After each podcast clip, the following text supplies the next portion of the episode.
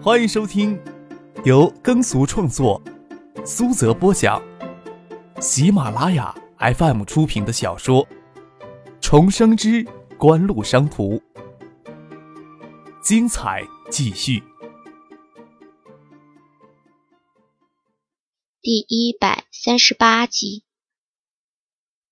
叶剑兵与孙静香的关系见不得光，不适合请江黛儿去一九七八小坐一下。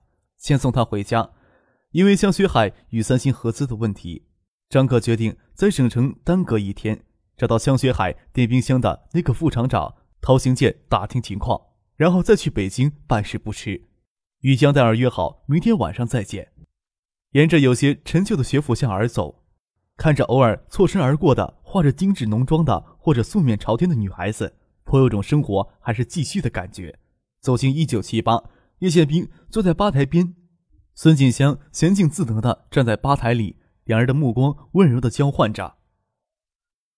孙姐，上回偶尔去海州旅行，我都没有接待，真是失礼呀。张克坐到吧台上，笑嘻嘻地说。孙锦香俏脸微红，拿着酒杯帮张克倒芝华士，倒了三分之一，又往里面兑了依云矿泉水，加了冰块。他上回去海州是与叶剑兵秘密偷情。旅游不过是借口，偏偏要让张克取笑。他将晶莹剔透的玻璃杯推到张克的面前。男孩子贫嘴倒学得快。周游酒量不行，怀疑他是做销售出身的。我让夫君先送他回宾馆睡觉去了。就算周游酒量行，叶宪兵也不会将他领到这里来。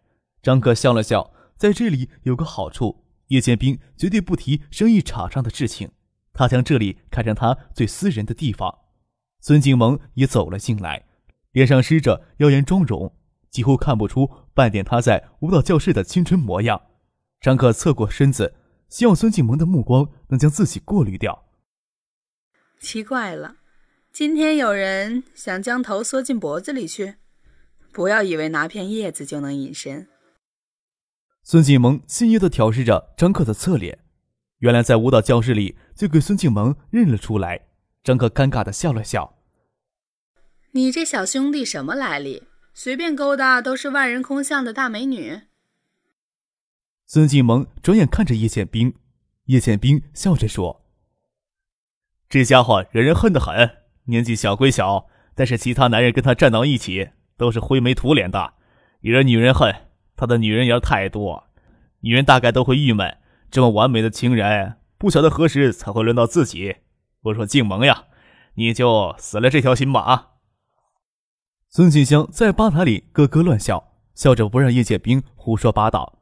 张克笑着不说话，一脸从容的抿着杯中酒，任叶剑兵在那里胡说八道，便是这副死猪不怕开水烫的模样，沉默的抵抗着孙静萌泼辣，非常的挑衅。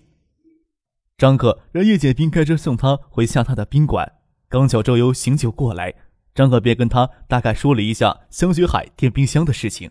第二天，让父亲循着他抄下的地址去找陶行健。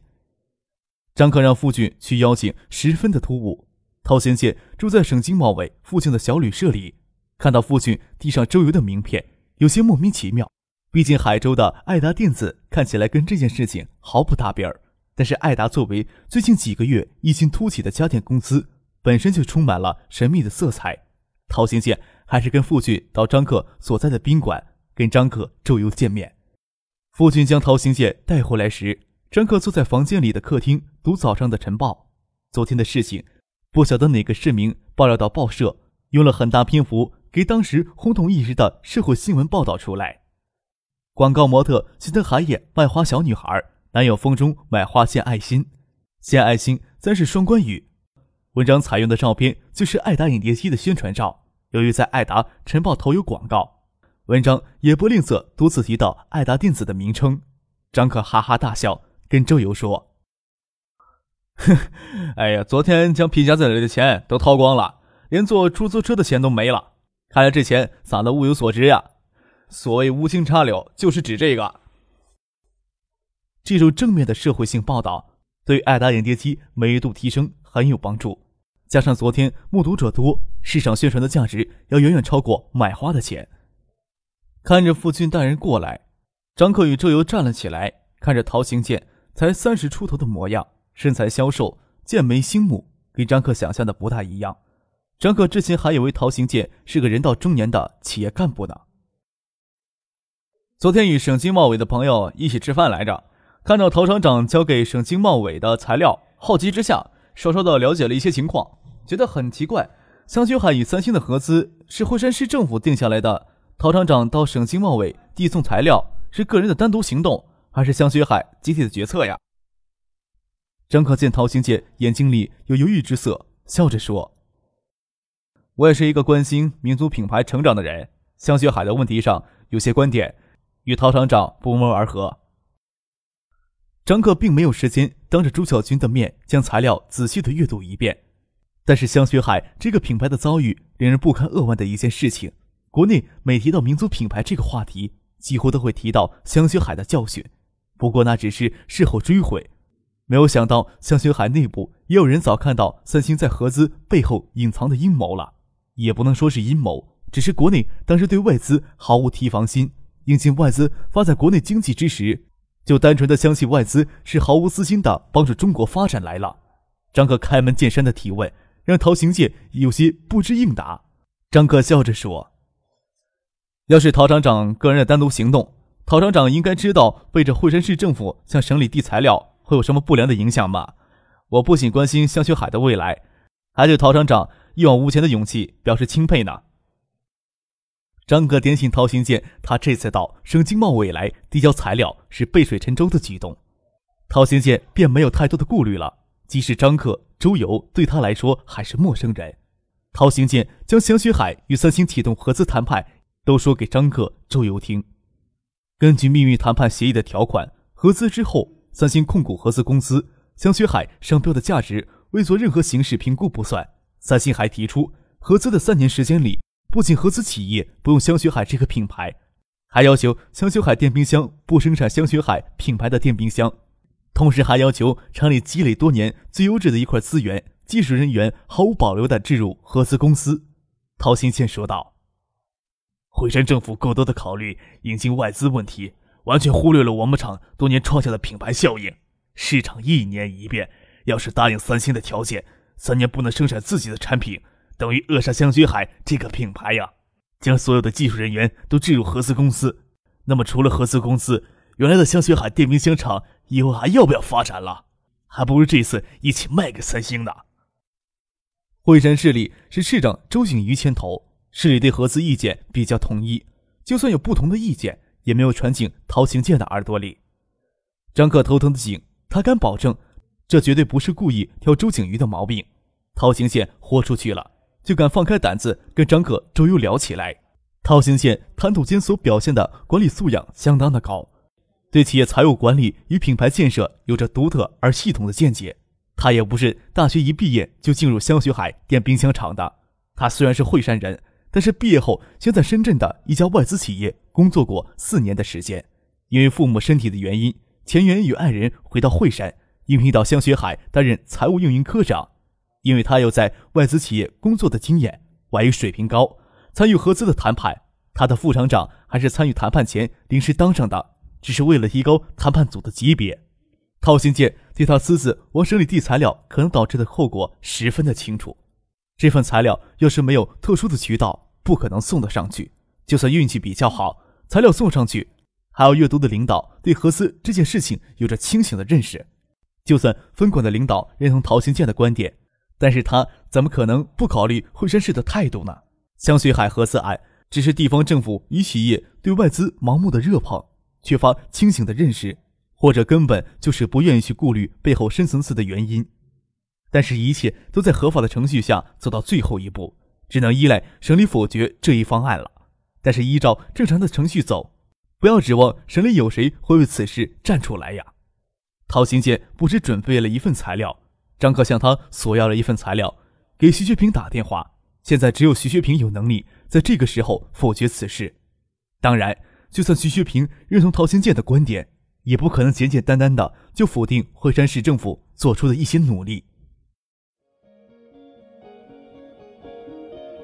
您正在收听的是由喜马拉雅 FM 出品的。重生之官路商途。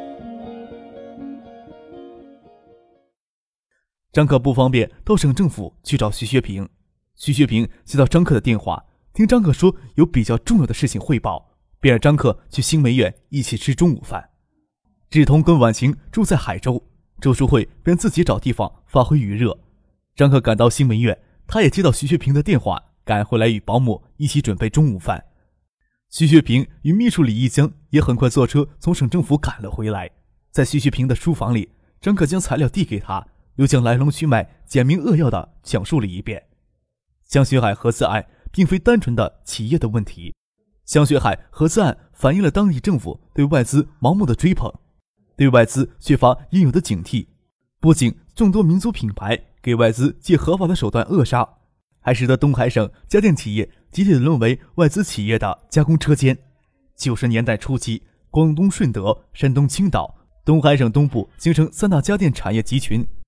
东海省东部地区集群规模最大，但随着对外资的盲目追捧，被外资合法有步骤的演变成他们的加工车间。徐学平听张克说了一遍，又很快的将材料过了一下，很快就抓住其中的要点，手指习惯性的轻轻扣着桌子，说道：“三年不能生产自己品牌的电冰箱，技术人员全移进合资企业。”那原来的香雪海电冰箱厂还有没有存在的必要了？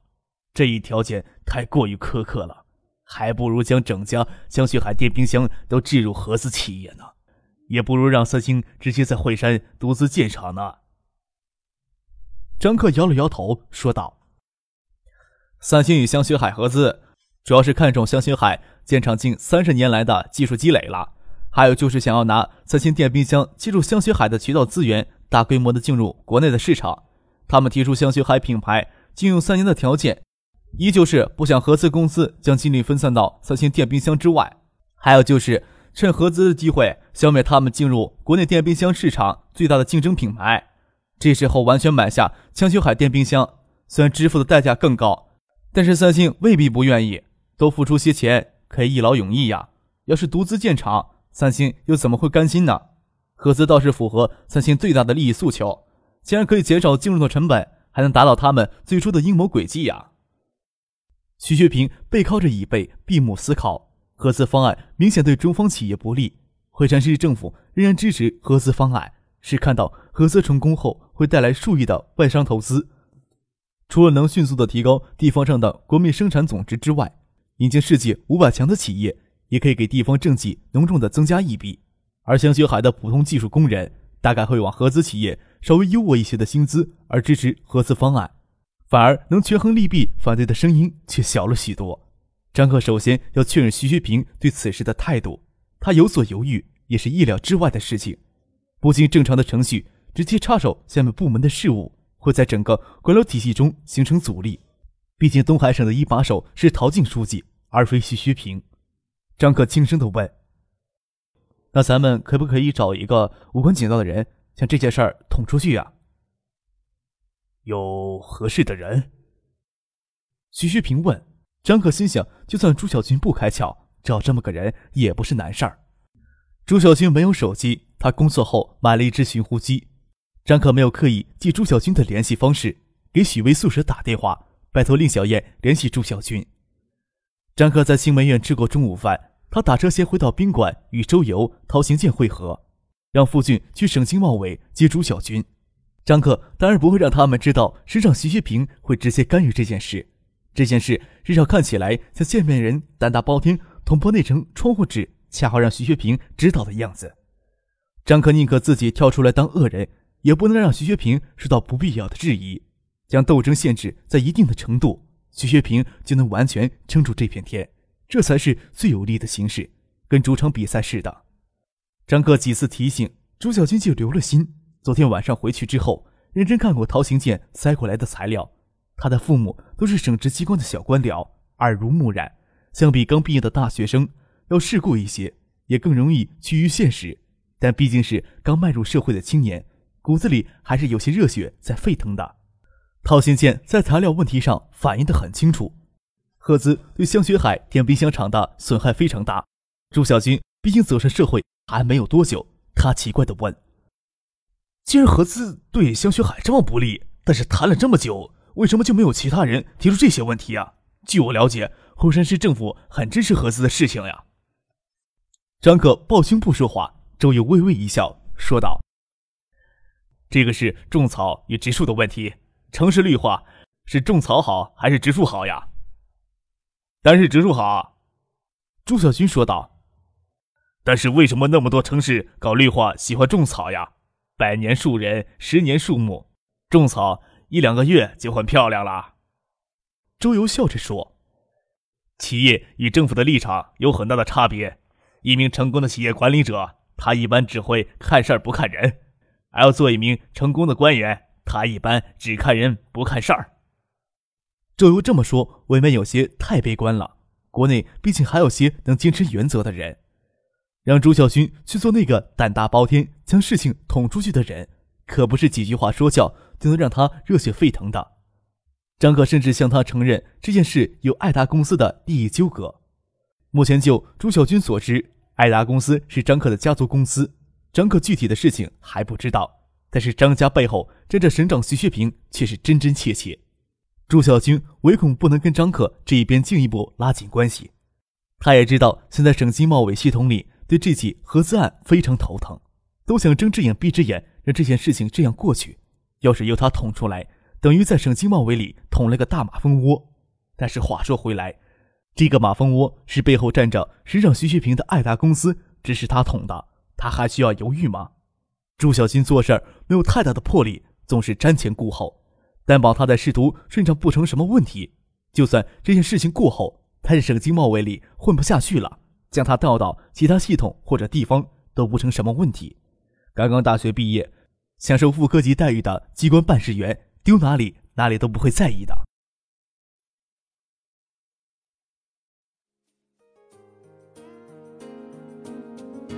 听众朋友，本集播讲完毕，感谢您的收听。